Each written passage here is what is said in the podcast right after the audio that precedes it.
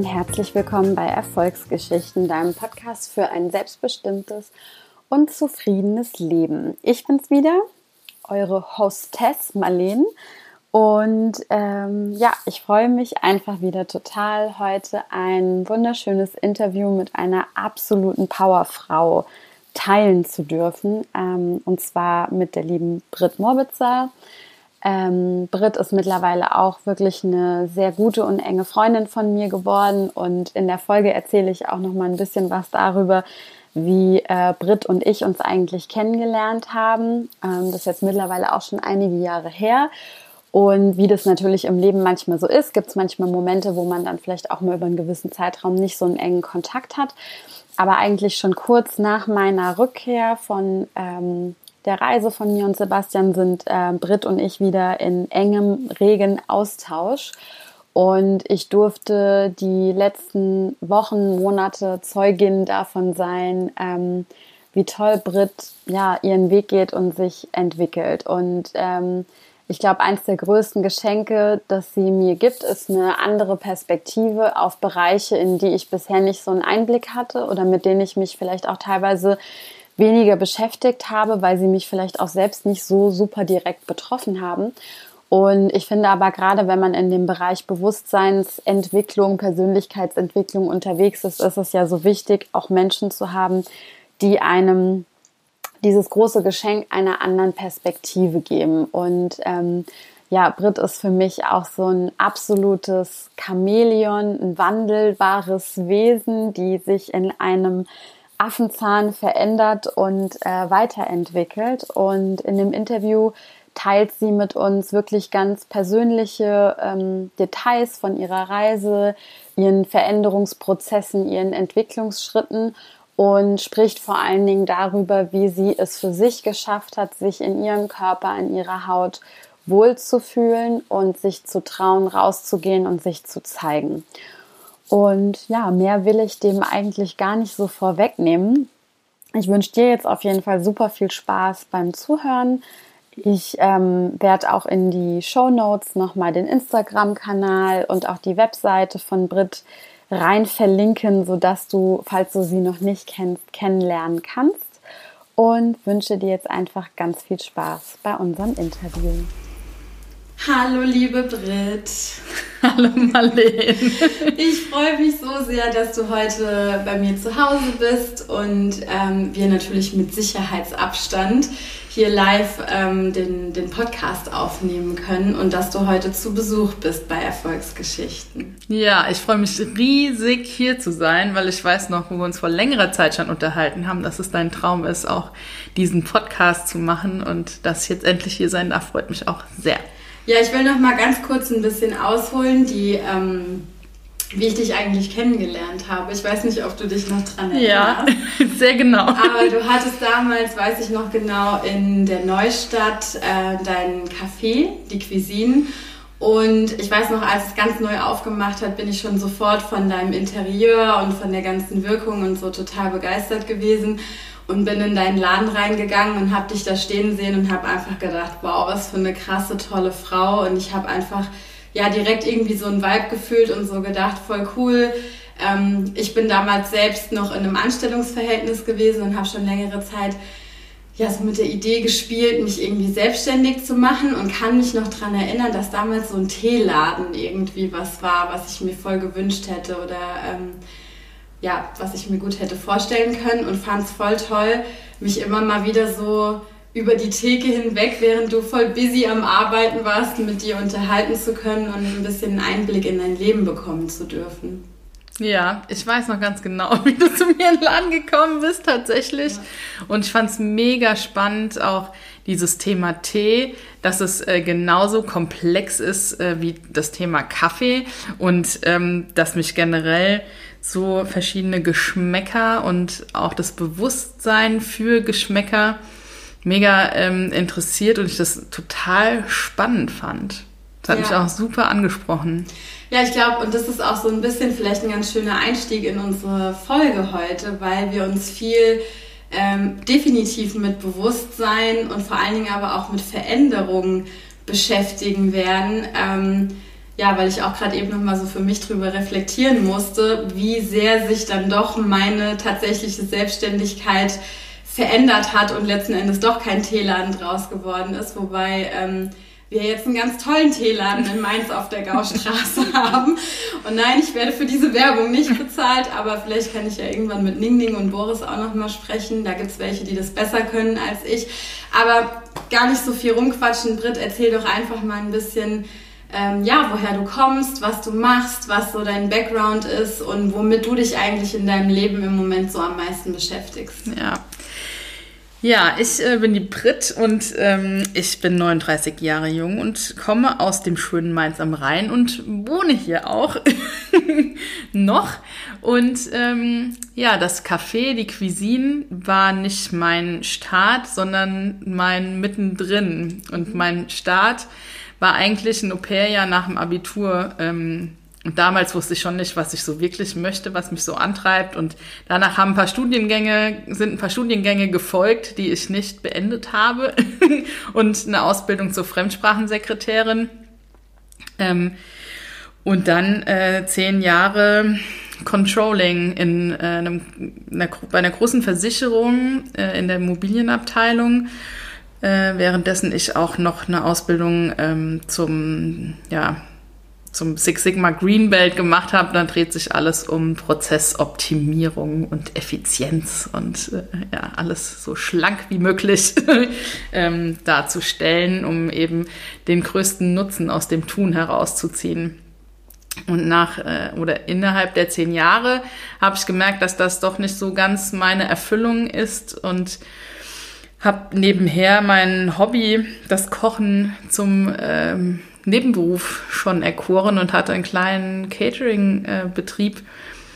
Und ähm, da war dann die logische Schlussfolgerung, dass irgendwann der eigene Laden her muss. Und damals gab es tatsächlich noch nicht ganz so viele coole, hippe Cafés in Mainz. Die sind ja in letzter Zeit echt sehr krass aus dem Boden gesprossen, auch zu meiner Freude und zur Freude ganz vieler. MainzerInnen, weil es einfach auch so das Lebensgefühl hier in Rheinhessen widerspiegelt, ja. auf der Straße sitzen und einen Kaffee trinken und die Leute vorbeiflanieren lassen und das Leben genießen.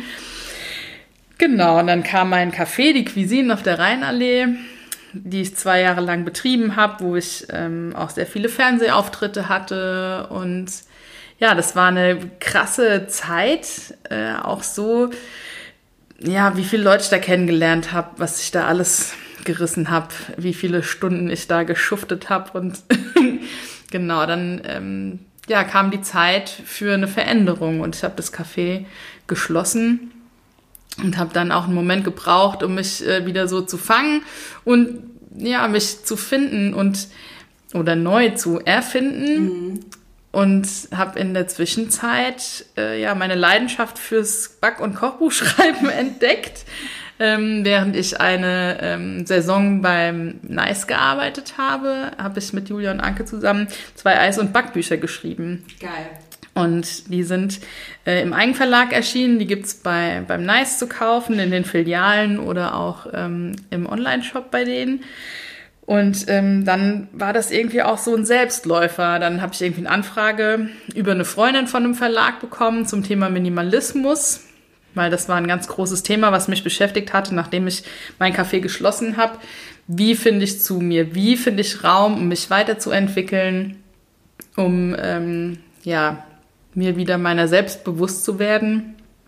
Und da war Minimalismus das Thema für mich. Ich habe tatsächlich von ja quasi von heute auf morgen, ich weiß gar nicht, ob es eine Woche war oder weniger, meine komplette Wohnung aufgelöst. 55 Quadratmeter mit Balkon und Keller und hatte am Ende nur noch eine Matratze und mein Balkontischlein mit Stuhl und ein ähm, Nachtschränkchen und eine Kleiderstange. Und dann bin ich auf Wohnungssuche gegangen, dachte mir so, ja, eine große Wohnung brauchst du ja jetzt nicht mehr, hast ja nichts mehr. und habe dann ein 25 Quadratmeter Apartment bezogen, was auch wunderschön ist. Erstbezug nach Neubau mit großem Balkon. Und äh, ja, da lebe ich tatsächlich jetzt, fast drei Jahre später, immer noch mhm. und bin ähm, sehr glücklich, auch immer noch mit dem Wohnraum. Und ähm, habe wirklich das für mich so verinnerlicht, dass mich Dinge nicht glücklich machen, mhm. sondern einfach nur, was heißt nur, aber mich erfüllen andere Sachen. Keine Klamotten, keine Schuhe, Schminke, was auch immer, sondern mich erfüllen einfach tiefgehende zwischenmenschliche Beziehungen, Erfahrungen, die ich mache und ähm, eine Selbstverwirklichung, die ich äh, ja mit Hochdruck oder ja Raketenantrieb quasi gerade vorantreibe. Ja. Ähm, genau, dann kam äh, das Minimalismus Journal von mir in 66 Tagen zum Weniger heißt Weg damit. Und dann folgte das nächste Buch, was ich mit einer ganz, ganz lieben Freundin zusammen gemacht habe, mit der Frau Annika, die ist Illustratorin, sein illustriertes Backbuch. Und äh, dann war ja der nächste Schritt quasi, ja, jetzt gibt's halt ein Kochbuch. ja, und dann habe ich ähm, angefangen, ein Kochbuch zu schreiben bei dem gleichen Verlag, bei dem die anderen zwei Bücher auch erschienen sind. Und während des Schreibens und des Designens, ich habe das mit ähm, ja, zwei richtig coolen äh, Designern hier aus Mainz gemacht und auch mit einem Fotografen, weil mir das auch sehr wichtig war und auch immer noch sehr wichtig ist, dass Kochbücher einfach nicht nur geilen Inhalt haben, sondern halt auch geil aussehen. Und dann haben wir aber schnell gemerkt, dass es mit, dem, mit den Vorstellungen des Verlags nicht ähm, übereinstimmt. Und das war eine ganz krasse Entscheidung für mich damals, ist jetzt auch schon über zwei Jahre her, zu sagen, okay, es passt nicht und wir trennen uns von dem Verlag. Ja. Das war, da habe ich wirklich richtig Bauchschmerzen gehabt, mhm. aber am Ende war es eine sehr gute Entscheidung. Und ich habe einen Verlag gefunden, der das Buch jetzt verlegt hat, wo ich wirklich auch meine Ideen komplett umsetzen konnte und wo mir so gut wie nicht reingeredet wurde. Und ich bin so, so happy über das Ergebnis und ähm, war dann tatsächlich auch letztes Jahr äh, drei Monate als Social Media Redakteurin für den Verlag tätig und bin jetzt seit 1. Januar in Teilzeit dort. Ähm, genau, um mir noch so ein Stückchen Restsicherheit zu bewahren, um meine Fixkosten bezahlen zu können, während ich ja mein äh, Imperium nebenher aufbaue. das klingt so toll. Also ich finde es auch so schön, wie du jetzt gerade beschrieben hast, wie du halt durch so unterschiedliche ja, Schritte in deinem Leben gegangen bist und eigentlich gefühlt so auf jeder Station ein Buch geschrieben hast und ich selbst habe ja noch kein Buch geschrieben, aber möchte das bestimmt auch irgendwann mal tun, aber habe von Menschen, die das gemacht haben, gehört, dass das eigentlich die tollste Art und Weise ist, selbst ein Thema so richtig tief zu durchdringen und für sich selbst irgendwie zu erfahren, wenn man quasi den Inhalt in eine Struktur für andere Menschen bringen muss, sodass sie sich diesem Thema leicht annähern können. Also ist es so eine Form von deiner Verarbeitungsstrategie irgendwie gewesen? So, wenn ich mich jetzt eh schon mit dem Thema Minimalismus beschäftige, dann kann ich auch gleich noch ein Buch draus machen? Oder wie, wie bist du da überhaupt so zugekommen? Ja, tatsächlich hat sich das wie von alleine ergeben. Also gut, es ergibt sich nichts von alleine. Es ist irgendwie, ne, das äh, Universum hat mir diese Möglichkeit geschickt, die ich dann gerne ergriffen habe. Mm, das Backbuch war irgendwie schon als Idee beim Verlag und der Verlag ist immer, also dieser Verlag ist immer auf der Suche nach aktuellen Themen. Mhm. Und damals, jetzt glaube ich schon drei Jahre her, war das Thema Minimalismus zwar schon aktuell, aber noch nicht so krass präsent. Und dann äh, hieß es ja, das passt ja super bei uns ins Programm. Ähm, hast du da nicht Lust, was zu machen? Ich so, ja klar, mache ich. und dieses Minimalismusbuch war tatsächlich auch so eine Übernachtaktion. Da war ich tatsächlich in den kompletten Entstehungsprozess wenig eingebunden. Es gab eine vorgegebene Struktur, weil es äh, in der gleichen Reihe auch noch ein Thema über Digitalisierung oder äh, Digital Detox gab. Ähm, das Thema Body Positivity war auch noch äh, in, ähm, in der Pipeline, ist aber nicht realisiert worden. Und ähm, ja, da habe ich einfach nur die Vorgaben bekommen und habe dann quasi die Nacht durchgeschrieben, die ganzen Texte und am nächsten Morgen abgegeben. Wahnsinn. Und so war, das war, also man stellt sich immer so vor, ja, jahrelange ähm, Arbeit und Recherche und Schreiberei und das war bei meinem dritten Buch war das ja dann, ähm, ja, nicht der Fall. Aber es ist wahrscheinlich auch immer so ein bisschen unterschiedlich, je nachdem, was man wahrscheinlich genau. auch jetzt für ein Buch, irgendwie, ob man einen Roman oder ähm, keine Ahnung, was Literarisches ja. in Anführungsstrichen schreibt oder ob man so einen praktischen Ratgeber formuliert oder ähm, ja. ja, aber wie ist das denn so? Ich, ich meine, ich habe ja dadurch, dass ich mit dir sehr eng verbunden bin und durch dich auch immer ein bisschen was erfahre, aber wie kann man sich das denn vorstellen? Kann man einfach sich ein Thema überlegen und dann versuchen, einen Verlag zu finden oder was für mhm. Optionen mhm. hat man denn dann da eigentlich, wenn man gerne mal ein Buch schreiben will? Also ich hatte bisher nie ein komplett fertiges Buch geschrieben. Mhm. Ich kann jetzt auch nur aus der Sicht von so Ratgeber, Schrägstrich Koch, Backbuch sprechen. Mhm. Ich weiß nicht, wie es bei, ähm, bei anderen Büchern ist, aber ich glaube, da ist es ähnlich, das, was ich zumindest bisher mitbekommen habe bei dem Verlag, bei dem ich bin, die auch Belletristik äh, verlegen.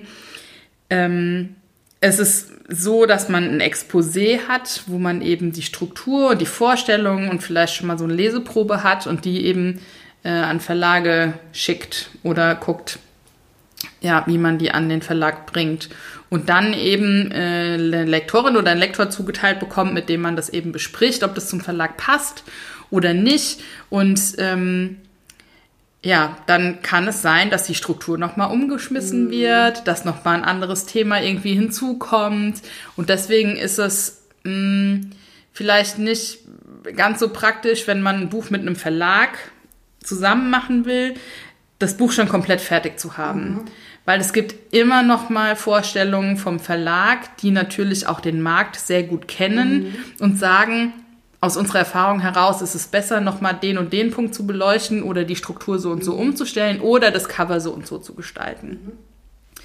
Gibt natürlich auch die Möglichkeit, über Books on Demand sein Buch so zu veröffentlichen, wie man es selbst geschrieben hat, mhm. auch in dem Design. Ja, bessere Vertriebsmöglichkeiten hat man natürlich über einen Verlag, weil die natürlich die ganzen Buchhändler auch erreichen, über verschiedene Vertreter. Man kann sich natürlich auch eine Agentin suchen, die einen dann äh, vertritt und das äh, Thema an verschiedene Verlage heranträgt oder weiß, welcher Verlag gerade auf der Suche nach einem gewissen Thema ist. Und ähm, ja, so läuft es dann ab. Und wenn man ganz konkrete Vorstellungen hat, wird man manchmal auch daran erinnert, dass die Vorstellungen, die man selbst hat, vielleicht nicht mit den Vorstellungen übereinstimmt, äh, die die Kundin oder die Käuferin des Buchs hat. Und da äh, ja, trifft man schon manchmal den einen oder anderen Kompromiss, was man sich vorher nicht so vorgestellt hatte. Mhm. Und aber die ähm, Bücher mit Nice, die habt ihr ja im äh, selbst Eigen, Eigen, Eigenverlag, Eigenverlag genau. äh, rausgebracht. Da ist es dann ja wahrscheinlich schon so, dass man es komplett nach seiner Fassung genau, in ja. Anführungsstrichen machen kann, weil man sich dann selbst um den Vertrieb kümmert. Ganz ne? genau. Ja. ja. das war bei meinem äh, Kochbuch, was jetzt aktuell erschienen ist, auch so. Mhm. Wie gesagt, der Verlag, also vielleicht habe ich auch einfach ein gutes Thema rausgesucht und es gut mhm. aufbereitet. und ähm, kenne halt auch sehr gut die Anforderungen an so ein Kochbuch, weil ich natürlich vorher jahrelang selbst Kochbücher gesuchtet habe. Ja. Ähm, die meisten bin ich in meiner Ausmistphase losgeworden. Aber trotzdem weiß man ja, wenn man selbst intensiv Kochbücher benutzt, was was man da ähm, ja gerne hat oder was man selbst cool findet ja. oder genau deswegen gibt's da auch einige Special Effects in meinem Buch, die ähm, ja, doch für die ein oder andere Überraschung sorgen. Ja, erzähl mal ein bisschen von deinem neuesten äh, Kunstwerk, das ja. du mit uns geteilt hast. Ja, mein äh, neues Kochbuch, einfach vegan genießen. Da geht's äh, nicht nur ums Kochen, sondern eben auch um Minimalismus in der Küche. Es gibt einen Theorieteil, da dreht sich darum, was ist sinnvoll in der Küche zu haben, woran mache ich fest, was gut ist oder was nicht gut ist, gerade auch bei Töpfen wie viele äh, Küchenmaschinen brauche ich eigentlich? Brauche ich die fünf, die ich zu Hause habe, wirklich? Reicht vielleicht eine? Ähm, was kann ich auch mit der Hand erledigen? Und äh, wie viel Besteck und Teller, Tassen brauche ich mhm. eigentlich? Und dann gibt's einen Kreativteil, wo ich erkläre, wie man sich den perfekten Salat zusammenstellt. Mhm. Weil es ja oft so, wenn man irgendwo hingeht, nur Salat, aber es gibt halt auch richtig geile Salate. Mhm. Und ich ähm, ja, habe das so aufgedröselt und äh, habe das so aufbereitet, dass sich jeder zu Hause einfach einen richtig geilen Salat zubereiten kann mit entsprechendem Dressing. Und das gleiche gilt für Müsli auch. Weil das ist immer so das Ding, wenn man durch den Supermarkt oder Bioladen läuft, dass man erschlagen wird von den 10.000 Porridge und Müsli und Granolas, die da ähm, im Regal stehen, also regalweise muss man ja schon fast sagen. Und ja, Küchenminimalismus bedeutet halt auch, dass man irgendwie nicht zehn verschiedene Müsli-Sorten zu Hause hat, sondern eben nur die, die man wirklich isst. Weil wie oft hat man dann verschiedene Sorten, aber isst am Ende des Tages oder am Anfang des Tages eher gesagt immer nur eine Sorte, weil es eben die Lieblingssorte ist. Und da zeige ich, wie man die sich selbst zusammenstellen kann. Also ich habe ja dein, äh, dein Buch schon direkt ähm, vorbestellt und war sozusagen mit einer der ersten, die es bekommen hat. Und ich kann nur so viel verraten. Also ich habe in der, in der ersten Woche schon direkt drei Rezepte nachgekocht, die mich auch total glücklich gemacht haben. Und zwar das Kohlrabi-Gemüse mit diesen, ähm, wenn ich das jetzt hier überhaupt verraten ja, klar. darf. Okay. Das Kohlrabi-Gemüse mit den ähm, Zucchini-Puffern fand ich mega geil. Und ich habe sogar noch die, ähm, den Karottensalat mit dazu gemacht, weil ich das irgendwie eine ganz geile Kombination fand, das einfach so miteinander zu machen. Und was mir halt vor allen Dingen aufgefallen ist, was ich super erfrischend fand, ist A, die Aufteilung, dass man so ein bisschen nach Gemüsesorte zu Gemüsesorte gucken kann. Ah, ich habe irgendwie noch einen Blumenkohl im Kühlschrank, was mache ich denn jetzt irgendwie damit? Und dass auch die restlichen Zutaten, die dabei stehen, ähm, ja eigentlich auch super simpel in Anführungsstrichen sind, aber halt gut mit Kräutern und Gewürzen irgendwie so kombiniert sind, so dass man das total einfach selbst irgendwie zu Hause nachmachen kann, ohne vorher jetzt in ein Spezialgeschäft fahren zu müssen und die krankesten Gewürze oder irgendwie sowas kaufen zu müssen. Und das fand ich mega geil. Und was mir auch voll gut gefallen hat in dem Text, den du vorher geschrieben hast, dass das ja ein Buch ist, mit dem man arbeiten soll und dass es halt auch ruhig mal ein bisschen dreckig werden darf oder dass man sich seine eigenen Notizen machen darf und dass man auch mal Zutaten ersetzen darf und vor allen Dingen auch mit deinen Rezepten so ein bisschen dazu ähm, angeregt und motiviert wird, selbst damit zu experimentieren und zu spielen. Und das hat mir voll gut gefallen, weil viele andere Kochbücher manchmal sehr erschlagend wirken und man merkt halt, wenn ich mich nicht eins zu eins 100 Prozent irgendwie an die Einweisungen halte, dann ist alles irgendwie für den Arsch und es schmeckt total scheiße. Und es ist aber bei deinen Rezepten nicht der Fall. Da kann man schon auch irgendwie mitspielen mhm. und so ein bisschen ja. mehr Variationen reinbringen. Genau, mir war es super wichtig, äh, eben keine Zutatenliste zu haben, die länger ist äh, als die Kochbeschreibung. Weil ähm, das ist ja auch das Ding. Man hat irgendwie ein Gericht, was man nachkochen möchte und kauft für ein Gericht ein Päckchen Boxhornklee. Mhm. Also man kann natürlich einen Unverpacktladen kaufen und einen Esslöffel Boxhornklee für ein Gericht kaufen, aber sind wir mal ehrlich, wer, wer macht, macht das? das? Ja. So. Dann kauft man halt ein Päckchen Boxhornklee und dann gammelt das Päckchen Boxhornklee für den Rest des Jahres oder der nächsten zwei, drei Jahre im, ähm, im Schrank rum. Und das war eben genau nicht meine Absicht, ja. sondern einfach auch Basics zu verarbeiten auf manchmal eine coole, besondere, spezielle Art und Lebensmittel wieder so neu zu entdecken und mhm. zu sagen, oh cool, das kann man auch daraus machen. Und ähm, es gibt ein Rezept, es ist überbackener Sellerie auf Blumenkohlpüree. Und eine Freundin von mir hat es für mich gebacken, ist auch so mega abgefahren, aber es ist einfach total geil und hatte keinen Sellerie bekommen, hat dann einfach Kohlrabi benutzt. Mhm. Und ich so, mhm. ja, geil. Und genau darum geht es halt in dem Buch, ne? Zu mhm. sagen, okay, ich habe das nicht bekommen, ich kann statt Sellerie halt auch Kohlrabi benutzen. Ja. Oder rote Beete oder ein Fenchel oder ja. whatever. Und ja. dafür ist eben auch dieser Platz immer nach einem Kapitel sind, ist eine punktkarierte Seite, dass man sich selbst auch notieren kann, was sind denn meine Ideen, weil das geht mir so, mir kommen ganz oft viele Ideen beim Kochen und dann vergisst man sie wieder oder verliert sie wieder. Und wenn das Buch neben dran liegt, schreibt man es einfach auf. Ja. Ja, sau schön. Also ich kann auf jeden Fall jedem nur empfehlen. Ich werde auch nochmal den Link zu deinem Buch mit in die Show Notes packen, wenn ihr neugierig geworden seid und unbedingt mal Fritz Rezepte nachkochen ähm, möchtet, dann macht es auf jeden Fall. Mm, du hattest ja jetzt schon seit, ähm, hattest ja erzählt, dass du jetzt schon seit mehreren Jahren auf unterschiedliche Art und Weise selbstständig bist und eben diese fünf krassen Bücher einfach mal so innerhalb kürzester Zeit rausgehauen hast. Ich glaube, es ist jetzt auch ein Zeitraum von drei Jahren oder ja. so gewesen, in dem du einfach mal fünf Bücher rausgehauen hast und ähm, machst noch ein paar andere Kleinigkeiten nebenher. Wie kann man sich denn so deinen Alltag vorstellen? Stehst du selbst irgendwie die ganze Zeit in der Küche oder wie, wie sieht so dein Leben aus? Nimm uns da mal ja. ein bisschen mit. Also ich habe momentan äh, meine Woche so aufgeteilt, dass ich dreimal die Woche vormittags zum Verlag gehe Und mein äh, Tagesablauf ist eigentlich so, dass ich äh, morgens aufstehe, ohne mir den Wecker zu stellen, weil das war für mich immer das Allerschlimmste, vom Wecker geweckt zu werden. Mhm. Gerade in der Angestelltenzeit ähm, war das der Horror. Also es gibt für mich nichts Schlimmeres, als vom Wecker geweckt zu werden. So aus dem Schlaf, boom, rausgerissen. Oh, und da kann man mich nicht. Ähm, das ist ein ganz schlimmer Start für mich. Deswegen habe ich mir ganz, ganz lange antrainiert, tatsächlich keinen Wecker zu stellen, mhm. weil das war auch so, das ist dann auch so ein innerer Zwang. Ich muss dann und dann aufstehen, weil wenn ich nicht früh aufstehe, dann bin ich nicht produktiv. Und wenn ich nicht produktiv bin, dann schaffe ich nichts und dann bin ich nichts und werde auch nichts. Mhm. So und einfach dieses Loslassen und sagen, okay, ich werde früh wach, weil ich gehe um zehn, halb elf ins Bett. Abgesehen davon habe ich noch einen kleinen Hund, der mir dann morgens spätestens um sieben übers Gesicht leckt. Ist man auch wach? Da ist man auch wach. Manchmal schläft er auch länger, je nachdem.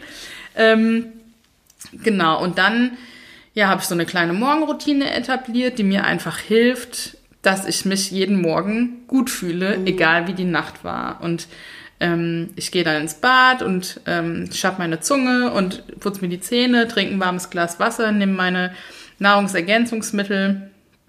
Und ähm, also gerade als Veganerin ne, Vitamin B12 und Vitamin D. Auch als Nicht-Veganerin sollte man Vitamin D zu sich nehmen. Ähm, und Beta-Carotin nehme ich noch. Und dann setze ich mich äh, wieder ins Bett und meditiere eine halbe Stunde. Und dann bin ich ready für den Tag. Dann gehe ich mit dem Hund raus, mache mir ein leckeres Frühstück und starte dann. Und je nachdem, was halt ansteht, welches, an welchem Projekt ich gerade wieder arbeite, teile ich mir den Tag so ein, dass ich ähm, ja meistens alles an einem Stück geschafft bekomme. Ich bin so ein Typ, ich denke so, ah, jetzt mache ich vier Stunden volle Power und danach hast du frei. Ja. Ja. und es ist meistens so, dass ich dann bis um 15, 15.30 äh, Gas gebe und dann gehe ich mit dem Hund eine richtig große Runde, also so mindestens eine Stunde, meist auch anderthalb oder zwei. Und wenn ich heimkomme, koche ich dann. Ja. Also ich koche eigentlich jeden Tag. Ja. Und das ist so, das ist einfach so meine Leidenschaft und das ist so wichtig, sich selbst und seinem Körper was Gutes zu tun. Ja. Also in Form von frischem Essen. Und ähm, ja, da nehme ich die meisten Leute auch immer auf Instagram mit und zeige dann immer, was ich wieder am Brutzeln bin. Und genau, je nachdem, wie fit ich bin, gucke ich mir dann abends noch, noch mal eine ähm, Fortbildung oder eine Weiterbildung an und arbeite an meinen Projekten. Aber meistens ist es dann mittags, nachmittags abgeschlossen. Ja, cool. Also es hört sich nach auch einem sehr ausgeglichenen Alltag an. Und ich glaube, all diejenigen, die dir ja sowieso auch schon über die sozialen Medien folgen, ähm, können sich jetzt ein gutes Bild davon machen, dass du da ja sehr authentisch und, und offen auch so mhm. mit, deinem, mit deinem Alltag und mit deinem Leben und was dich so beschäftigt mhm. umgehst. Es gibt natürlich auch äh, Phasen, da ist es nicht ganz so romantisch, wie ich das gerade ja. beschrieben habe. Aber ich glaube, das kennt auch jeder, ja. jetzt gerade vom Buchlounge, ne? Dass da super viele Sachen vorbereitet werden mussten und ich einfach den kompletten Tag durchgehasselt habe, aber mir immer die Stunde anderthalb mit meinem Hund nehme, um halt raus in die Natur zu gehen. Und ähm, das ist auch am allerwichtigsten. Und sich dann bewusst zu machen, okay, diese Phase ist jetzt vorbei. Du darfst auch wieder den optimalen Tagesablauf leben ja. und dein Leben chillen und ähm, ja. Alles so eine Frage der Balance. Genau.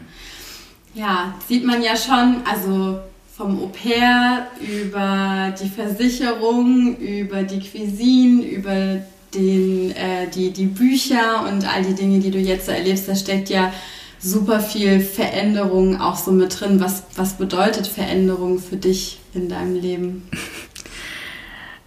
Mein Papa hat früher ganz oft den Satz gesagt, äh, nichts ist beständiger als der Wandel. Ja, ja. und Veränderung ist einfach Leben. Mhm. Also nichts ist beständig, alles verändert sich. Die Natur verändert sich, wir verändern uns. Allein bei uns Frauen der Zyklus, mhm. das ist, wir befinden uns in einem ständigen Wandel. Und ich glaube, das Wichtigste ist für sich das zu akzeptieren und anzunehmen und nicht darauf zu beharren, nein, und ich muss jetzt aber performen, obwohl man irgendwie Ende der zweiten Zyklushälfte mhm. ist und gar, der Körper gar keine Energie dafür hat und eher sich nach Rückzug sehnt und nach einer Wärmflasche und einem heißen Kakao. Und das war für mich einfach die wichtigste Erkenntnis und das praktiziere ich auch tatsächlich schon. Natürlich gibt es auch Phasen, wo es mal nicht so funktioniert, aber einfach seinen, äh, seinen Rhythmus auch nach dem eigenen Zyklus zu richten und zu sagen, okay, wann mache ich welche Termine und ähm, auch zu akzeptieren, dass auch also nicht nur der Zyklus natürlich den Wandel darstellt, sondern auch seine eigenen Business-Ideen. Mhm. Und dass man nicht immer bei der gleichen Idee bleibt oder an der gleichen Idee festhält und dass man ähm, Raum lässt für Veränderung und auch dazu steht. Also bei mir sind ja super viele Dinge immer passiert und ich glaube, das fasziniert die meisten auch. Oh krass, was das, das, das, das, das gemacht und jetzt, oh, was kommt jetzt als nächstes und ah ja, jetzt kommt hier Küchenminimalismusberatung und ja, jetzt hatte ich am Wochenende aber schon wieder so einen krassen Aha-Effekt, wo ich wieder ein Stückchen zu mir selbst gefunden habe und einfach auch durch diese persönliche Weiterentwicklung und durch viele Erkenntnisse, die man hat, was in der Vergangenheit passiert ist und durch die Heilung, die durch diese Erkenntnisse passiert, ähm, dass man dann sagt, okay, passt das, was ich gerade mache, überhaupt noch zu mir? Oder ist es Zeit für eine Veränderung? Und Veränderung ist nicht immer nur, yeah, geil, ich mache was Neues, sondern Veränderung ist auch viel Schmerz, hat mit Loslassen zu tun, ist anstrengend.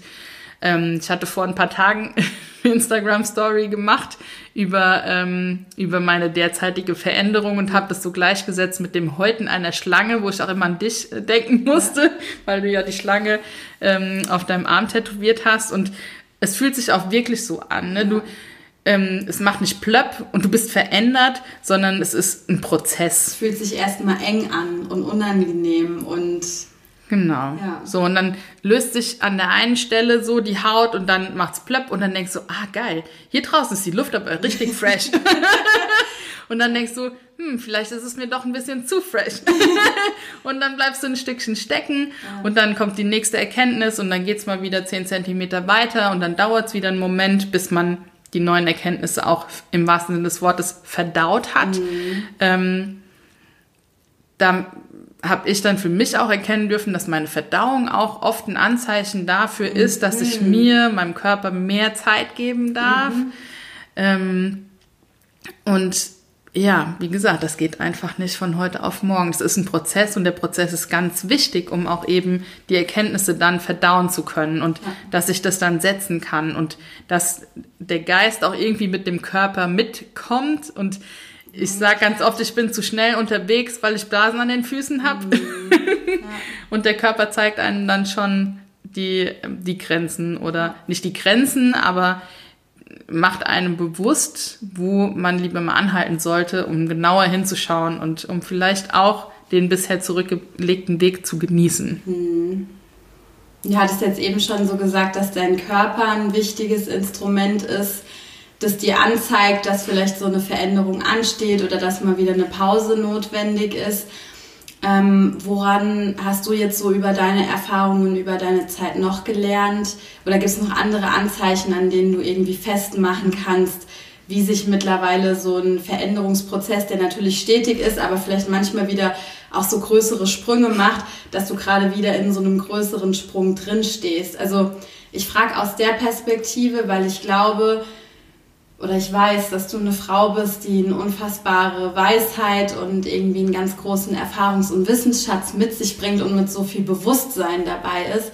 Und ich glaube aber, dass ähm, wir alle ja regelmäßig Veränderungen erfahren, aber manchmal vielleicht gar nicht wissen oder uns gar nicht so bewusst sind, dass es quasi dieser Wachstumsschmerz ist, durch den wir jetzt gerade mhm. durchgehen. Und vielleicht hilft es einigen Zuhörern und Zuhörerinnen, ähm, einfach mal so ein paar Indikatoren zu bekommen, woran man vielleicht ausmachen kann, dass jetzt gerade wieder mhm. irgendwie ein größerer Wandlung ansteht. Mhm.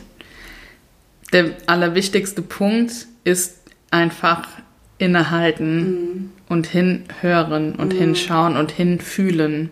Also das Schlimmste, was man machen kann, ist einfach immer weiter zu hasseln, weil ja. dann merkst du nicht, was gerade abgeht. Ja. Und das ist ein ganz, ganz großes Thema unserer Gesellschaft, dass ähm, Stillstand für die meisten auch eine Art von, ähm, ja, von Scheitern bedeutet. Mhm. Es passiert gerade nichts. Mm, ich muss noch mehr machen. Mhm, ja. Aber wir haben uns vorhin ja auch drüber unterhalten. In der Stille kommen die besten Ideen. Ja. Und nur wenn du zur Ruhe kommst, dann kannst du auch wirklich selbst reflektieren und mhm. dir überlegen, okay, was ist in letzter Zeit passiert? Wie habe ich Entscheidungen getroffen? Warum habe ich Entscheidungen getroffen? Auf Basis, auf welche Basis habe ich Entscheidungen getroffen? Und wie kommuniziere ich mit meinen Mitmenschen? Mhm. Finde ich das gut so? Kann ich mich selbst leiden, wie ich mit Menschen spreche? Möchte ich auch, dass die mit mir so sprechen? Wie ehrlich bin ich zu mir selbst und auch zu anderen? Gibt es eine Sache, über die ich nicht reden kann? Und wenn ja, warum? Und ähm, bin ich meinen Werten, bin ich meinen Werten noch treu. Mhm. Und das ist, glaube ich, so ein ganz wichtiges, ähm, ganz wichtiges Tool zu wissen, nach welchen Werten möchte ich denn mein Leben gestalten. Mhm. Und ich sage bewusst, möchte ich mein Leben gestalten, mhm. weil nicht ich lebe nicht mein Leben, sondern ich gestalte mein Leben, indem ich mir eben bewusst bin, was meine Werte sind, mit welchen Menschen ich mich umgebe mhm. und wie ich kommuniziere. Ja. Und welche Dinge ich so auch in mein Leben ziehe. Und wenn du dir keine Zeit nimmst, darüber nachzudenken, dann merkst du die Veränderung oder den Wandel auch gar nicht und kannst ihn eigentlich auch gar nicht bewusst vollziehen, weil es ist immer eine Entscheidung, den Weg zu gehen. Und hast du, also du hast jetzt gesagt, innehalten und sich Zeit nehmen. Hast du so eine Reflexionspraxis oder wie sieht es bei dir quasi mhm. konkret aus, wenn du innehältst. Also kannst du da vielleicht ja. ein bisschen was mit uns teilen? Ja, also tatsächlich ist es meine morgendliche Meditationspraxis, ja. mhm. in der ich wirklich auch mh, hm, meistens schon vorausschaue und sage, welche Dinge möchte ich in mein Leben ziehen, wie stelle ich mir mein Leben vor, wie möchte ich mein Leben ähm, gestalten und auch für was bin ich dankbar, was mhm. ist passiert.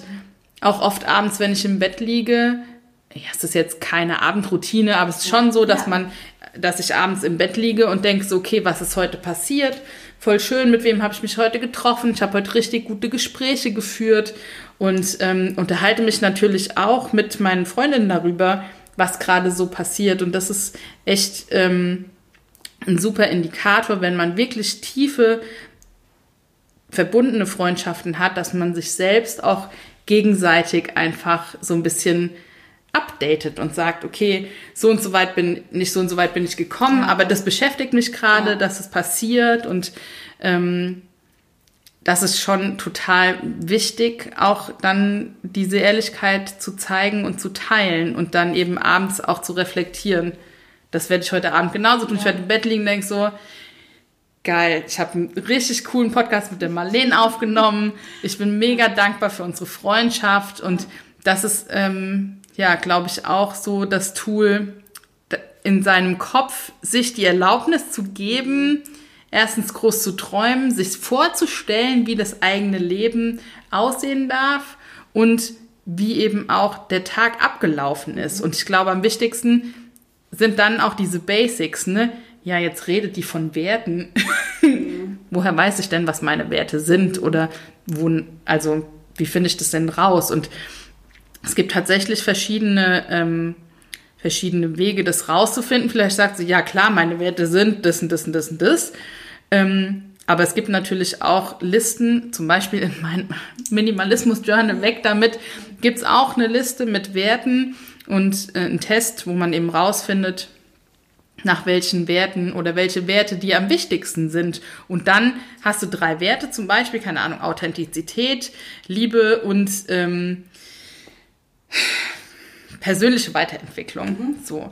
Und dann kannst du dir überlegen am Ende des Tages, okay, habe ich nach diesen Werten gehandelt? Mhm. Sind meine Entscheidungen aufgrund dieser Werte gefallen? Und dieser Abgleich oder erstmal das Bewusstwerden der eigenen Werte hilft einem total. Also als ich das Tool vor vier Jahren entdeckt habe, dachte ich mir so, wow, geil, mindblowing. Mhm. Das sind meine Werte. Entscheidungen treffen ist mir viel, viel leichter mhm. gefallen damit. Ja, voll schön. Also so Meditation, um innezuhalten, Raum zu schaffen und vor allen Dingen sich so ein bisschen darauf einzustimmen, was wünsche ich mir, was will ich gestalten und wie soll das aussehen und wie soll sich das anfühlen Und dann so am Abend auch nochmal so dieser kleine Check-in, dieses Revue passieren lassen, nochmal den Tag durch den Kopf gehen, nochmal gucken, welche Entscheidungen habe ich denn heute getroffen, war ich mit denen zufrieden? Und ich denke mal, der ein oder andere macht es vielleicht einfach so im Geiste, der eine oder andere hat vielleicht Lust, sich das abends aufzuschreiben. Denke, alle Wege sind da mit Sicherheit ja. in Ordnung und musste lustigerweise gerade an ein Gespräch mit meiner siebenjährigen Nichte von vor, ich glaube, ein paar Wochen erinnern. Das war nämlich total krass. Da waren wir bei meinen Schwiegereltern und ich habe mit ihr gespielt und irgendwann meinte sie zu mir, sag mal, Marlene, hast du manchmal Albträume? Und dann habe ich gesagt, ja, klar, manchmal hin und wieder habe ich auch mal einen Albtraum. Und du? Und dann hat sie mich so ganz groß mit ihren Augen angeguckt und hat gesagt, ich habe fast nie Albträume. Und weißt du, woran das liegt? Und ich so, nee, aber erzähl's mir mal. Und sie so, jeden Abend, bevor ich schlafen gehe, rede ich mit meiner Mama und mit meinem Bruder darüber, was wir den Tag über gemacht haben und was wir Schönes erlebt haben. Und dann hat sie mich so angeguckt und ich habe fast angefangen zu heulen, weil mich das so ergriffen hat. Meinte sie dann so, und jedes Mal, wenn ich das abends mache, wird mir wieder bewusst, wie schön mein Leben ist. und äh, deswegen habe ich auch nie Albträume. Und ich war so ergriffen, weil ich einfach nur so dachte, wow, du siebenjähriges, schlaues, tolles Mädchen, das da vor mir steht bist auch so eine Riesenlehrerin für mich mhm. und es sind manchmal diese ganz kleinen, einfachen Dinge, die in unserem Leben manchmal schon so banal wirken, die aber einen super großen, mhm. riesigen Effekt ja. haben. Ja, viele journalen ja auch, also ja. schreiben Tagebuch ja. morgens und abends, auch diese ähm, so Dankbarkeitstagebuch. Ich journal tatsächlich hauptsächlich zum Neumond und zum Vollmond mhm. und ähm, ja, reflektiere dann besonders und schreibe mir dann auch wirklich äh, Sachen auf, die mich bewegt haben mhm. in der letzten Zyklushälfte. Und das hilft mir total. Aber das ist auch einfach eine Typsache, wie ja. du sagst. Ne? Die einen brauchen mehr Tools ja. oder Dinge, ähm, um zu sich zu finden. Die eine hat eine längere Morgenpraxis, ja. die andere eine kürzere.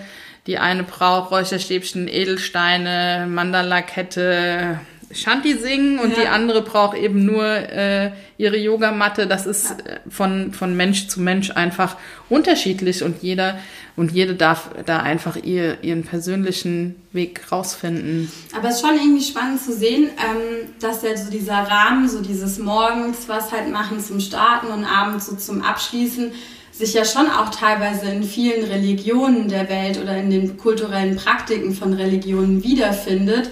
Und ich sage jetzt gar nicht, dass der Inhalt von Religionen irgendwie richtig oder gut oder wie auch immer ist, das will ich gar nicht bewerten, aber ich finde es insofern einfach nur spannend, dass es ja auch durchaus sein kann, dass gewisse Rituale vielleicht mal mit einer ganz anderen Intention entstanden ist und wir das Ganze jetzt halt so ein bisschen eher auf so eine allgemeinere, spirituellere Ebene heben und das Ganze von einem speziellen Glauben oder so ablösen, aber die Techniken oder die Tools oder die Methoden, die dahinter stecken, sich vielleicht doch an der einen oder anderen Stelle wiederfinden. Ja, total.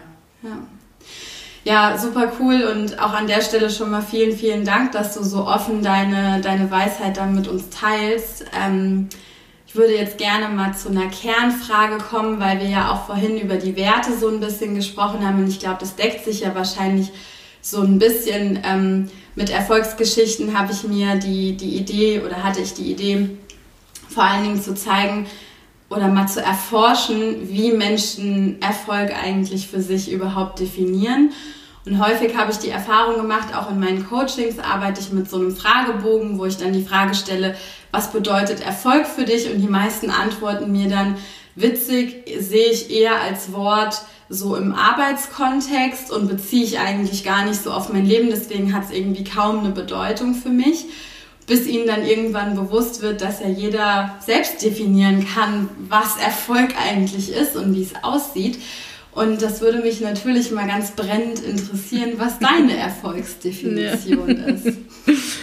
Ja, das Wort hat mich äh, auch ganz lange ähm, begleitet und äh, mir großen Schmerz bereitet, weil ich eben äh, für mich selbst Erfolg nicht definiert hatte und ja. immer der Meinung war, erfolgreich sind nur Menschen, die viel Geld verdienen, die den ganzen Tag arbeiten und ähm, ja, am Ende halt auch selbstständig sind, weil mhm. sie sich da selbst verwirklichen können. Mhm. Und jemand, der angestellt ist, ist nicht erfolgreich. Jemand, der nicht viel Geld verdient, ist auch nicht erfolgreich. Und ähm, ja, das hat ganz lange gedauert, bis ich das für mich gelöst habe. Und Mm, ich würde mich heute auf alle Fälle als erfolgreich bezeichnen, mhm.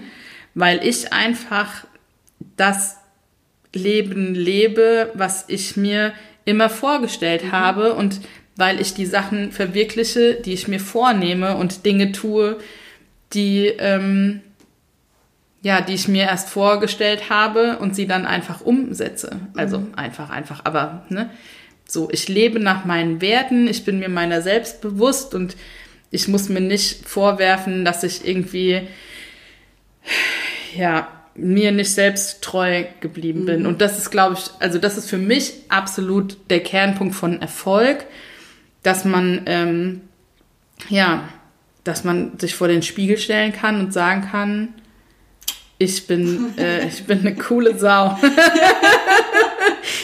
Love you, girl.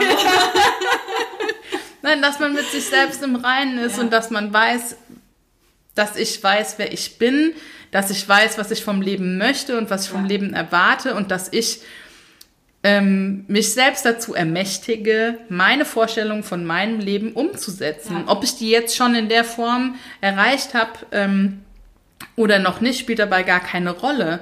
Ich bin ja im Moment auch noch Teilzeit angestellt, um mir einfach mein Sicherheitspolster zu gönnen, was ich einfach brauche, um Kreativität ja. für mein Business freizusetzen. Ja. Da gibt's natürlich auch unterschiedliche Typen, die sagen, nee, all in, ist mir scheißegal, ja. ich brauche keine Sicherheit, ich gucke, wie ich irgendwie über die Runden komme. Ich habe für mich in den letzten Jahren erfahren dürfen, dass es für mich einfach besser ist, eine gewisse Sicherheit zu haben, um mein kreatives Potenzial ausschöpfen zu können. Und ähm, ja, deswegen ist es für mich inzwischen nicht mehr nicht erfolgreich ja. zu sein, wenn man eben noch ein Teilzeit ähm, angestelltes Verhältnis hat, sondern ähm, daraus eben dann gründet und durchstartet. Ja, ich finde es so witzig. Im letzten Podcast habe ich ja mit meinem Papa über ähm, Geldanlagen gesprochen. Hat er ja auch gemeint, dass er in seiner Kundenberatung halt oft auf unterschiedliche Typen trifft. Und er meinte halt, es gibt diejenigen, die brauchen gar kein Sicherheitsgefühl. Dann gibt es diejenigen, die brauchen schon so ein bisschen Sicherheit, die tragen dann einen Gürtel.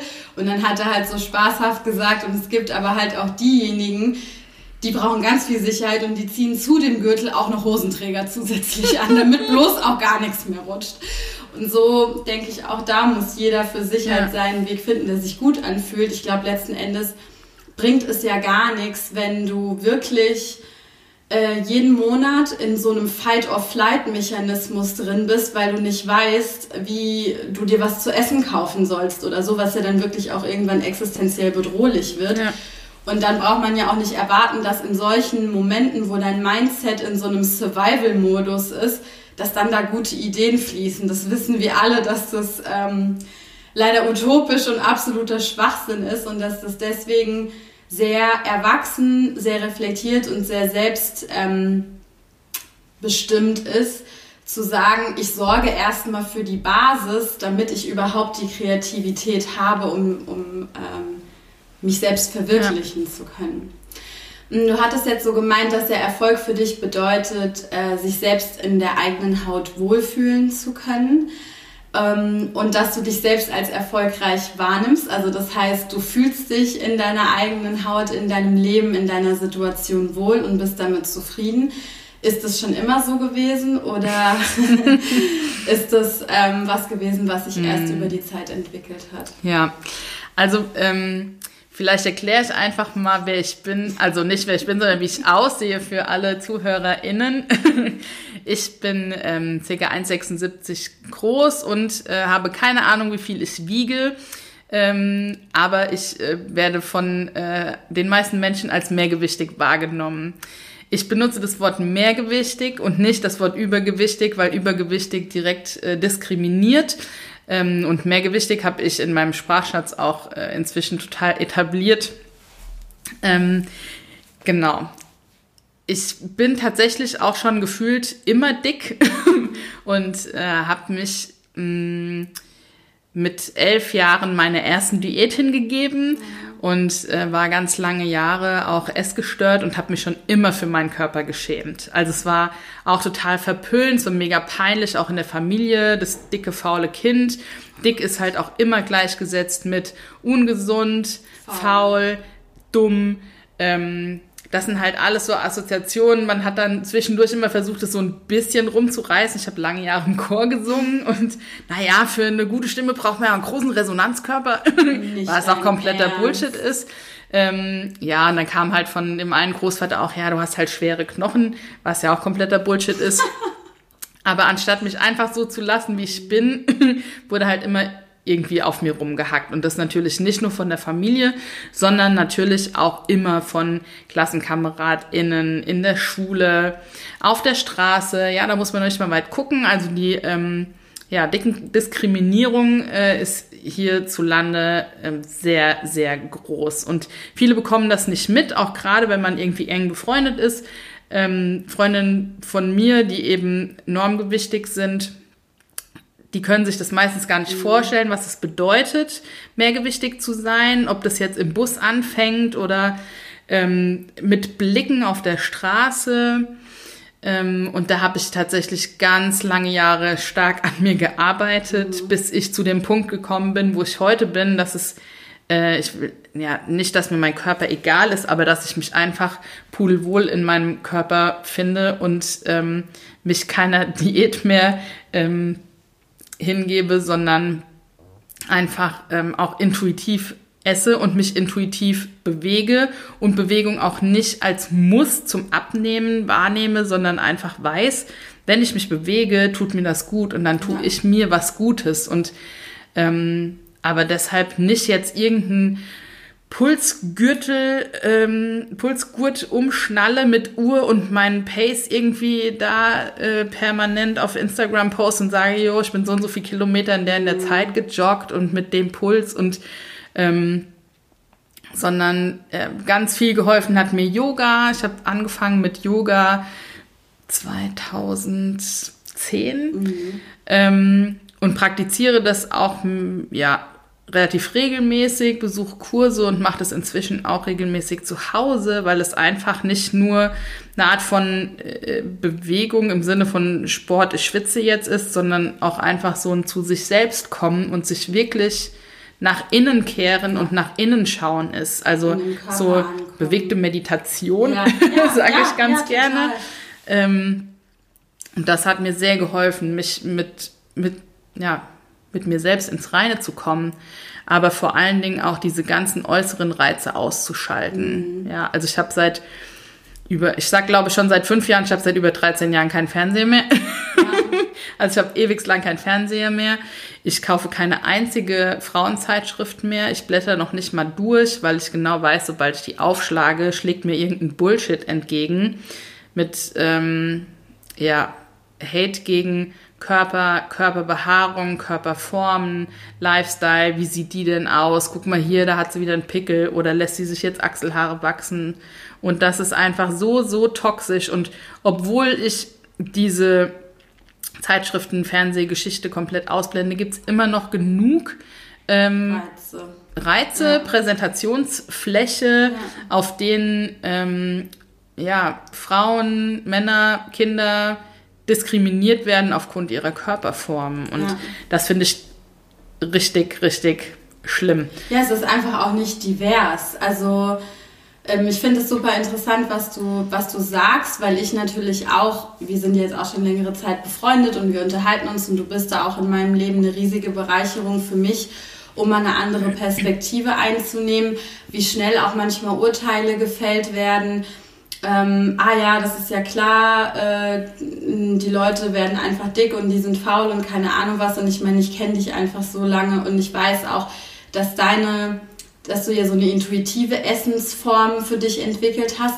Und auch wenn man sich deine Rezepte anguckt, die du kochst, die halt einfach auch mega gesund sind und dass es eben bei dir darum geht, Nahrung als äh, Treibstoff irgendwie für den Körper zu sehen und als etwas, womit man sich was Gutes tut, genauso wie Bewegung und halt nicht so was dogmatisches, strenges, ähm, was unbedingt gezüchtigt werden muss mhm. oder so ähm, mitbringst. Was, glaube ich, viele Leute manchmal verlernen, da auch die Leichtigkeit im Umgang mit ihrem Körper zu behalten. Und ich finde es eben auch wichtig, immer wieder darauf aufmerksam zu machen, dass es unterschiedliche Körperformen gibt von Natur aus. Genauso wie das in der Tierwelt ja auch ist. Da sieht ja auch nicht ein Pferd aus wie das andere. Mhm. Und ähm, dass es einfach wichtig ist zu verstehen, dass wir überhaupt nicht dazu in der Position oder in der Lage sind, wenn wir jemanden, einen Menschen auf der Straße auf einen Blick sehen, uns irgendwie ein Urteil darüber zu bilden, ob dieser Mensch gesund ist oder nicht. Hm.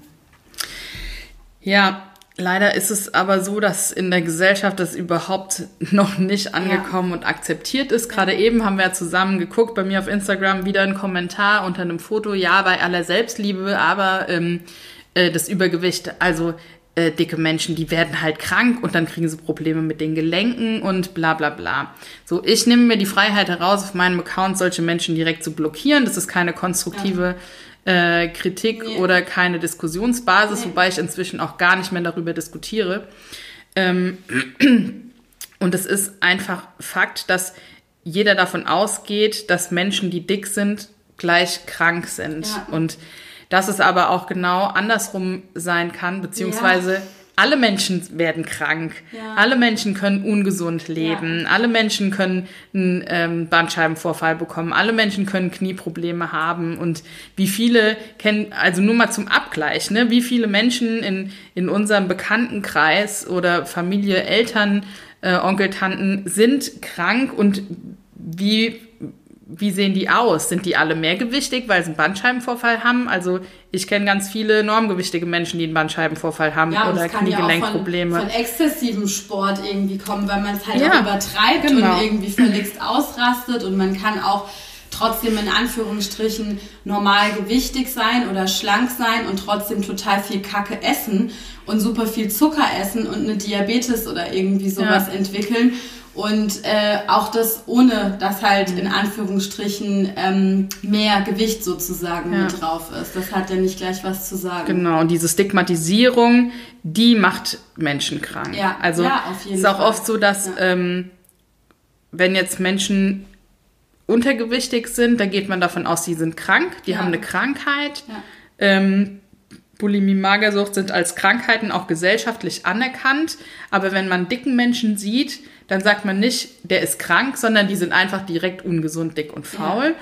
Ähm, und einfach in Erwägung zu ziehen, dass, wie gesagt, alle Menschen aus irgendwelchen Gründen krank werden können, ähm, das ist, glaube ich, noch ein ganz wichtiges Thema. Und ich frage mich immer, warum ist es nicht genauso verpönt, in der Öffentlichkeit zu rauchen, wie ja. als dicker Oder Mensch in der trinken. Öffentlichkeit zu essen? Ja, es ist so. Wahnsinn.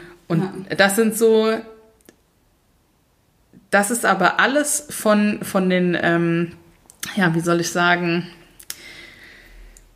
von Marketingagenturen, von Lobbyisten, die irgendwelche Medikamente vertreiben wollen. Ne? Wer verdient mit was am meisten Geld? Mhm. Und wenn man dann in das Thema ein bisschen tiefer einsteigt, dann weiß man, dass alles das nur durch äh, Geld getriggert ist. Ne, welche Industrie verdient womit am meisten Geld? Ah ja, Tabakindustrie, ah ja, Medikamentenindustrie, ah ja, dann müssen wir der noch das geben und dann geben wir noch die Tablette. Und bei mir war das wirklich so, dass mich ähm, Ärzte auch krank gemacht haben, noch kränker als, als ich damals dachte zu sein ähm, weil sie mich einfach falsch medikamentiert haben aufgrund meines Körpergewichts.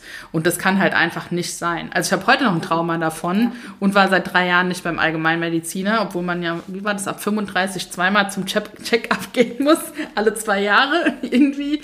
Ähm, ja, dass das äh, so tief sitzt, dass halt auch einfach viele mehrgewichtige Menschen beim Arzt falsch behandelt werden und das oft zu viel schlimmeren Krankheiten führt. Ja, total. Also ich meine, ich finde auch das, was du gerade eben gesagt hast, ist ja nochmal ein ganz wichtiger Punkt. Ich meine, wenn man mal ganz ehrlich ist, wenn man einfach mal so, ich bin ja ein leidenschaftlicher Saunagänger und gehe super gerne ähm, mal in die Sauna und da sieht man auch ganz viele unterschiedliche durch die Gesellschaft breit gefächerte Körper und halt auch mal nackt. Also ich meine, es ist ja auch eine Sehgewohnheit, dass wir uns einfach immer nur in Kleidung sehen und deswegen gar kein Gefühl dafür haben, wie wir eigentlich nackt aussehen. Und ähm, wenn man das dann wiederum abgleicht mit dem, was halt in den Medien, in, in den Printmedien oder auch in anderen sozialen, digitalen Medien abgebildet wird, das Bild von einem Menschen, von einem Mann, von einer Frau, halt absolut unrealistisch ist und überhaupt nicht dem entspricht, was halt draußen auf der Straße passiert und rumläuft. Und ich glaube nicht, dass es einzig und allein daran liegt, dass 80 Prozent der Bevölkerung falsch sind oder krank sind, sondern dass da eine Masche dahinter steckt, Menschen ein Gefühl von Mangel zu vermitteln oder ihnen zu zeigen, dass sie noch nicht gut genug sind, wie sie jetzt gerade sind, damit sie den neuen Mascara, den neuen Lidschatten, das neue Kleid, die neue Abnehmpille oder was auch immer irgendwie konsumieren und kaufen und davon jemand ja. anderes dann halt eben wieder einen großen genau. Mehrwert hat.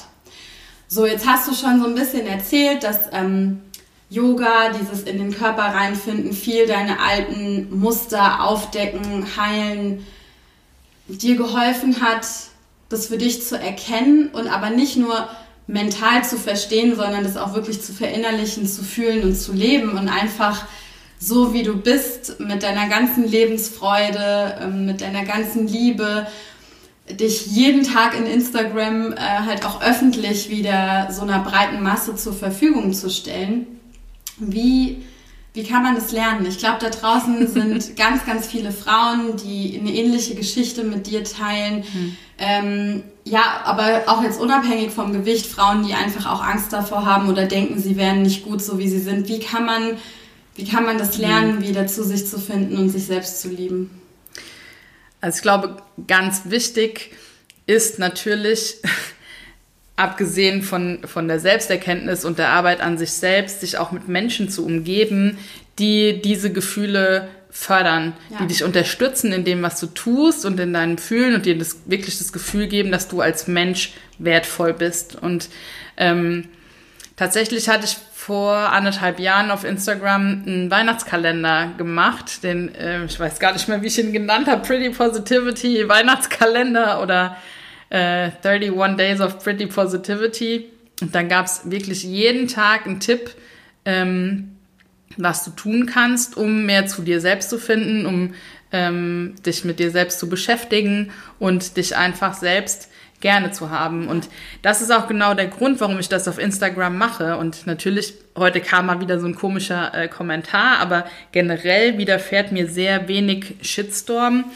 Ja. Ähm, was natürlich auch ein Zeichen für meine äh, coole Community ist, die ich mir über die letzten Jahre aufgebaut habe.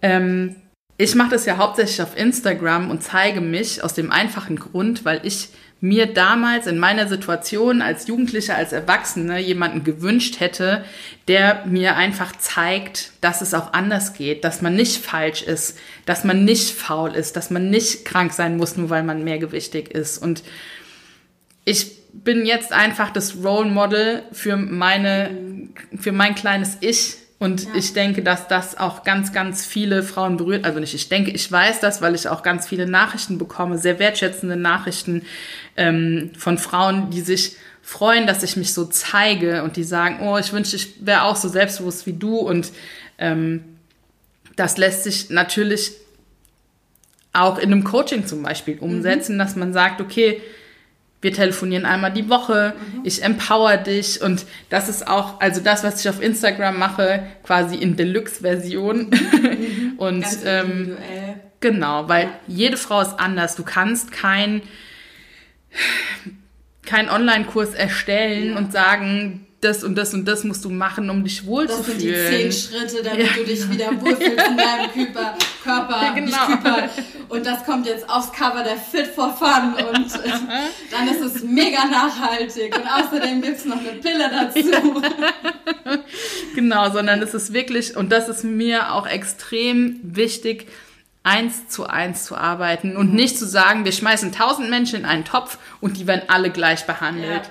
Das funktioniert bestimmt für gewisse Themen, aber ich glaube für solche Themen, die halt auch so tief gehen, Intim. wo man genau intime Sachen bespricht und alte Sachen ähm, irgendwie ausgräbt, die einen blockieren, wirklich ins Strahlen zu kommen und ja. zu sagen, wow, hier bin ich. Und es ist mir egal, was du von meinem Körper denkst. Und äh, ich muss mich nicht mehr für meinen Körper schämen, sondern ich ähm, bin jetzt die Queen oder die Diva, die ich schon immer sein wollte und kann es voll ausleben und rauslassen und dann eben für mich auch wirklich erfolgreich sein. Ja.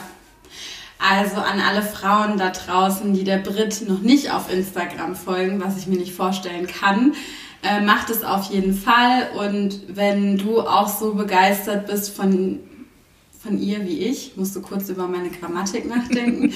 ähm, und du vielleicht auch irgendwie merkst oder manchmal da so ein bisschen mit Struggles oder Probleme damit hast, dich selbst so wertschätzen, lieben und wahrnehmen zu können, wie du es vielleicht gerne wolltest oder dein Körper manchmal ein Thema für dich ist, das an deiner Kindheit ja mit einer gewissen Schwere oder mit so gewissen Mustern und Themen belegt ist, dann hast du in der Brit auf jeden Fall eine ganz tolle Frau, bei der du dich melden kannst und mal schauen kannst, ob daraus vielleicht dann so eine ganz intime, individuelle, private Zusammenarbeit entsteht, damit du da so die Shortcuts aus ihren letzten 30 Jahren Erfahrungen mitnehmen kannst und für dich vielleicht schneller und einfacher einen Weg in diese Selbstempowerment findest.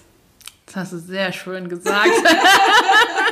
das mit dem Shortcut stimmt tatsächlich. Ja. Ich glaube, manchmal ist es so, wie selten geht man in so ein intimes und direktes Gespräch und sagt, hier, da und da habe ich ein Problem damit ja. und es braucht halt einfach viel Empathie, um äh, sich jemandem anvertrauen zu können, zu sagen, hier, damit habe ich ein Problem, wie hast du das denn gelöst? Ja du lebst ja schon das ja. Leben, wovon ich eigentlich träume und wo ja. mir nur noch der letzte Schnips fehlt. Und ähm, diese Shortcuts, also ja, ich habe es halt auch alles erlebt und durchgemacht. Ja. Und es ist wirklich Gold wert, wenn man dann wirklich zu sich stehen kann. Und es lösen sich so viele Sachen und es fallen so viele Sachen viel einfacher. Angefangen von, was ziehe ich morgens an, mhm. äh, wo kann ich heute hingehen, wo fühle ich mich wohl, wo fühle ich mich nicht wohl, in welchen Stuhl kann ich mich setzen. Ähm, Gerade jetzt im Sommer in Eiscafés, ne, daran denkt man ja auch nicht mhm. als normgewichtige Person. Wie setze ich mich jetzt in diesen tiny Stuhl mhm. und wie komme ich da wieder raus? Sind ja auch alles Themen, die, ähm, die da mitschwingen auf alle ja. Fälle. Britt, ich, ich danke dir nicht nur dafür, dass du heute im Podcast warst, sondern einfach, dass du meine Freundin bist und mein Leben bereicherst. Und ich danke dir vor allen Dingen dafür, dass du mit deinem Mut die Dinge machst, die du machst und damit ganz vielen anderen Frauen auch weiterhilfst. Und ähm, ja, mach einfach deinen Weg weiter. Und äh, ich habe dich unfassbar lieb und bin total dankbar, dass du oh. heute dabei warst. Ich danke dir, dass du mich eingeladen hast und ich finde es immer so bereichernd, wie wir beide uns auch immer ein Stück weiter bringen und äh, herausfordern und ähm, dass du auch einfach immer die richtigen Fragen stellst, was ich sehr zu schätzen. ja, dann wünsche ich euch allen da draußen auch noch einen schönen Tag ähm, und schicke euch ganz liebe Grüße und freue mich, wenn ihr Fragen habt oder Kommentare, dass ihr uns die gerne da lasst und dass wir uns bald wieder hören. Tschüss. Ciao.